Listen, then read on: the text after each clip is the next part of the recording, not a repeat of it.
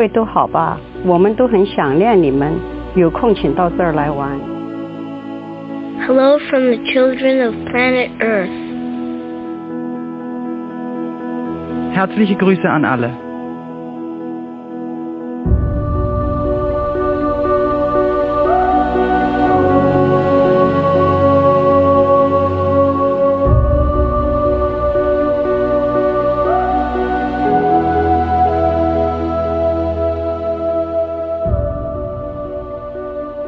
Herzlich willkommen zur vierten Folge von Projekt Wandschauer. Wie sich wahrscheinlich die meisten Zuhörenden schon gedacht haben, besprechen wir in der vierten Folge auch das vierte Kapitel.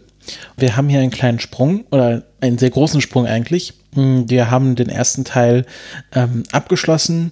Ähm, wir verlassen unsere Point-of-View-Protagonistin Yevenger, ähm, die sich äh, gerade, die gerade auf der Basis äh, Rotes Ufer angekommen ist. Wir haben den ersten Abschuss der Radaranlage erlebt, äh, ohne jetzt noch genau zu wissen, was sie macht. Und jetzt beginnt der zweite Teil. Heißt auch Free Body. Ähm, wir erinnern uns, der erste Teil hieß ja äh, Silent Spring.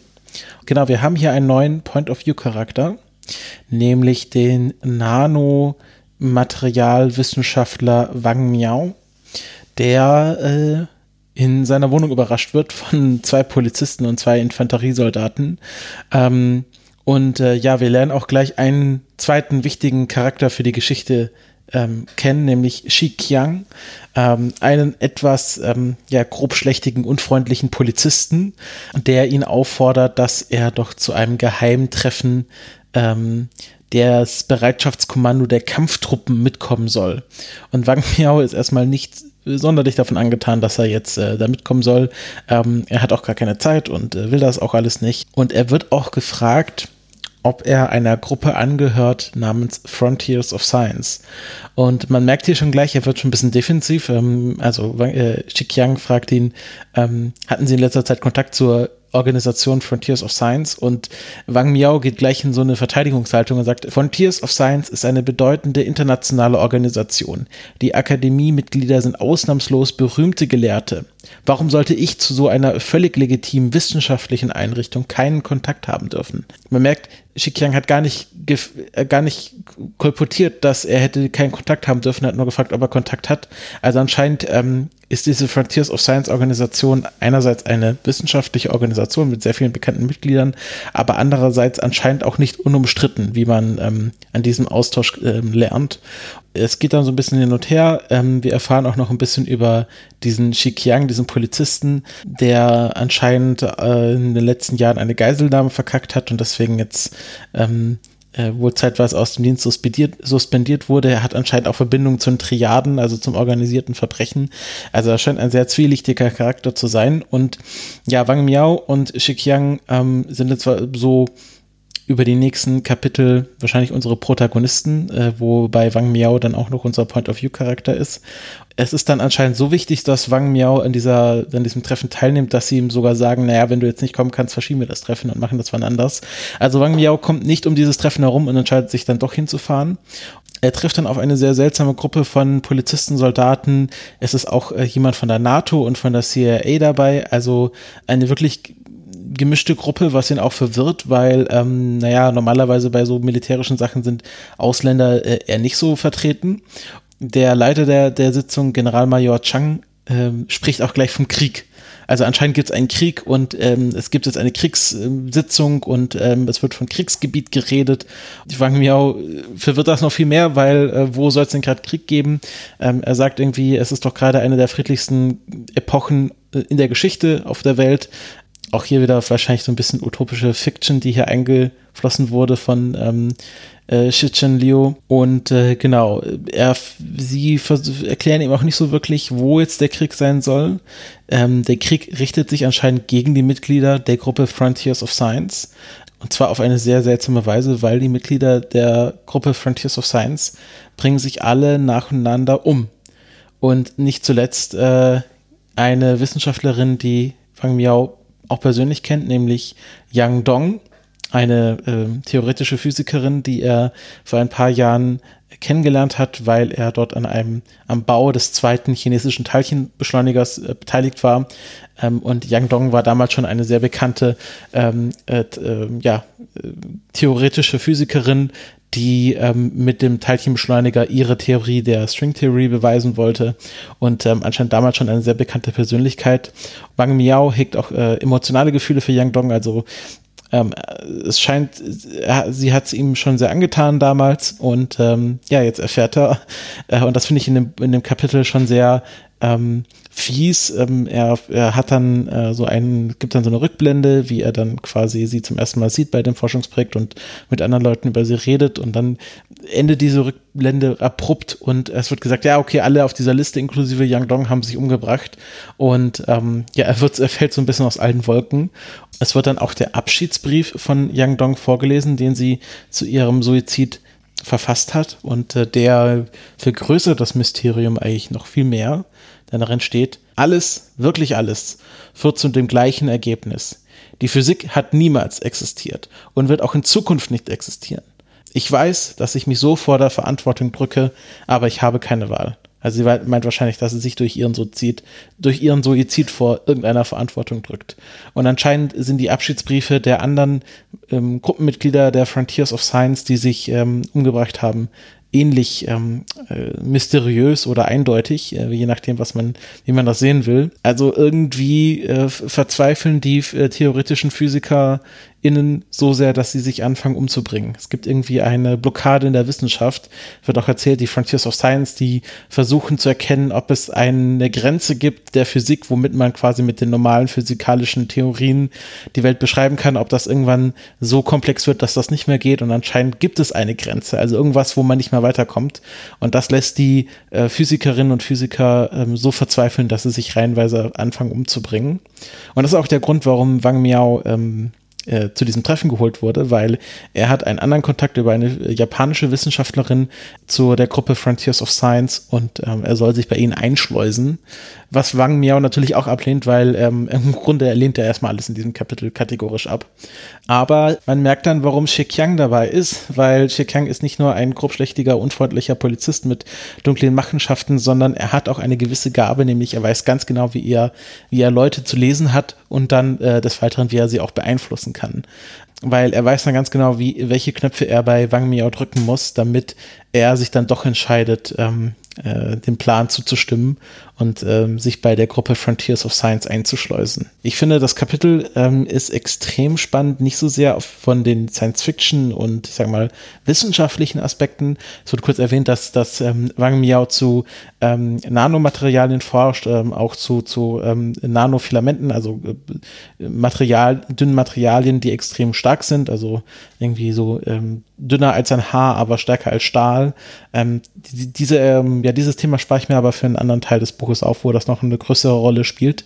Da habe ich schon ein bisschen recherchiert ähm, zu diesen ganzen Filamenten, ähm, womit man dann theoretisch äh, aus ähm, dünnen Seilen irgendwelche messerscharfen Drähte bauen kann.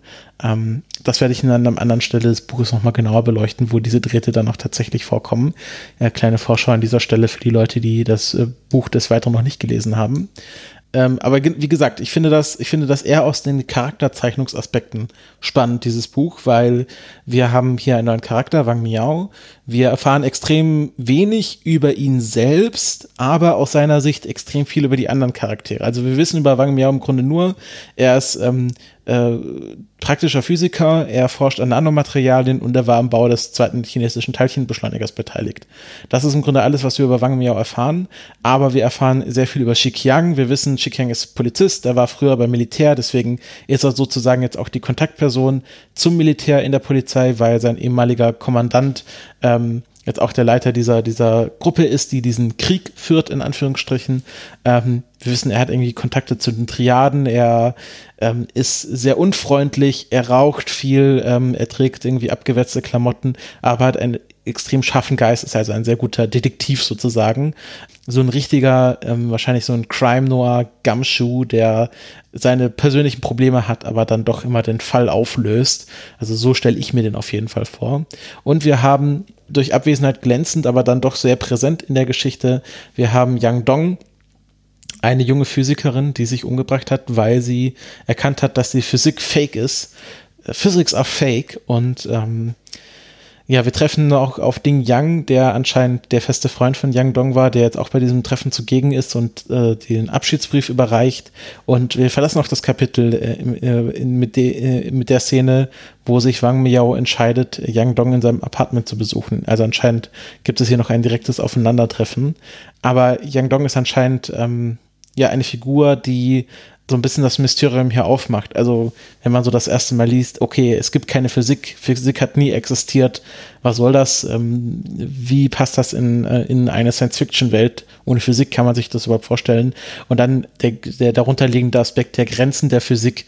Also, wo sind die Grenzen der Physik? Also, wir haben ähm, ja aktuell ähm, sind ja so Forschungsbereiche wie eben Nanomaterialien, aber dann noch viel kleiner, so auf Quantenebene. Gibt es ja verschiedene Theorien, irgendwie äh, String Theory zum Beispiel so genau kenne ich mich da jetzt auch nicht aus, aber man weiß ja so ein bisschen, dass, dass es da so äh, konkurrierende Theorien gibt, die weder die eine noch die andere ähm, stichhaltig bewiesen sind bisher. Einfach weil man die Materialien und, und Fähigkeiten nicht hat, sowas zu erforschen. Also was sie dann zum Beispiel beim CERN machen, geht das schon in die Richtung, aber ähm, da kratzt man ja immer noch nur an der Oberfläche und so genau ähm, kennt man sich in diesem Bereich auch noch nicht aus. Oder zum Beispiel, ähm, ich, da ich mich ja ein bisschen mehr mit der Raumfahrt beschäftige, äh, sowas wie dunkle Materie oder dunkle Energie also, dass man, dass man weiß, okay, so und so viel Materie muss im Universum vorhanden sein, aber wir können nur einen Bruchteil davon beobachten. Und wo ist denn der andere Teil, also diese dunkle Materie, die man nicht sieht? Und was ist das? das also gibt es verschiedene Theorien, was das sein könnte.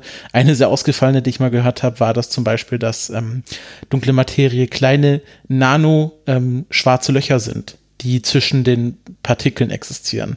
Also das finde ich, ähm, genau, finde ich extrem spannend, was dunkle Materie alles so macht. Dunkle Materie hat halt die Eigenschaft, dass sie keine Eigenschaft hat, also sie interagiert, interagiert nicht mit anderer Materie. Deswegen ist es extrem schwierig, sie zu beobachten. Und äh, deswegen ähm, genau, das sind auch so noch die Grenzen, wo die Physik gerade an, an ihre Möglichkeiten stößt. Und ähm, was die Gruppe hier Frontiers of Science postuliert, ist im Grunde, dass es irgendwo eine feste Grenze gibt, die ähm, nicht überschritten werden kann. Und irgendwann kommt halt der Mensch an die Grenzen und kann nicht weiter forschen. Und das wäre ja fatal im Grunde für die Physik, weil bisher ging es immer weiter. Und bisher konnte man immer noch tiefer gehen, noch weitere Sachen erforschen, noch mehr entdecken. Und wenn es da jetzt irgendwo eine Grenze gibt, dann ähm, kann das doch bestimmt, also ich kann mir durchaus vorstellen, dass das Leute verzweifeln lässt, bis hin zum Suizid, wenn man da richtig drin steckt, ähm, dass man dann halt denkt, okay, meine Lebensaufgabe, ich habe mich hier der, der theoretischen Physik ähm, äh, verschrieben und ich weiß, da ist noch mehr, aber ich als Mensch komme nie daran. Ähm, da, da bricht einem schon der Lebensinhalt weg. Ich greife hier so ein bisschen vor, das wird im, Verlauf des weiteren Buches noch ein bisschen genauer aufgeschlüsselt. Und äh, gerade diese Grenze der Physik, das wird noch sehr spannend. Das wird ein großer äh, Plotpunkt tatsächlich im Buch. Und ähm, über diesem ganzen Kapitel steht ja immer dieser Krieg. Also wir wissen jetzt als LeserInnen, es gibt Krieg, es wird Krieg gegen die Wissenschaft geführt. Wir wissen nicht, wer sind hier die Kriegsgegner, wer führt diesen Krieg, wie führt man diesen Krieg. Anscheinend nicht mit konventionellen Waffen, sonst äh, würde, würde, ja, würde ja so jemand wie Wang Miao davon wissen.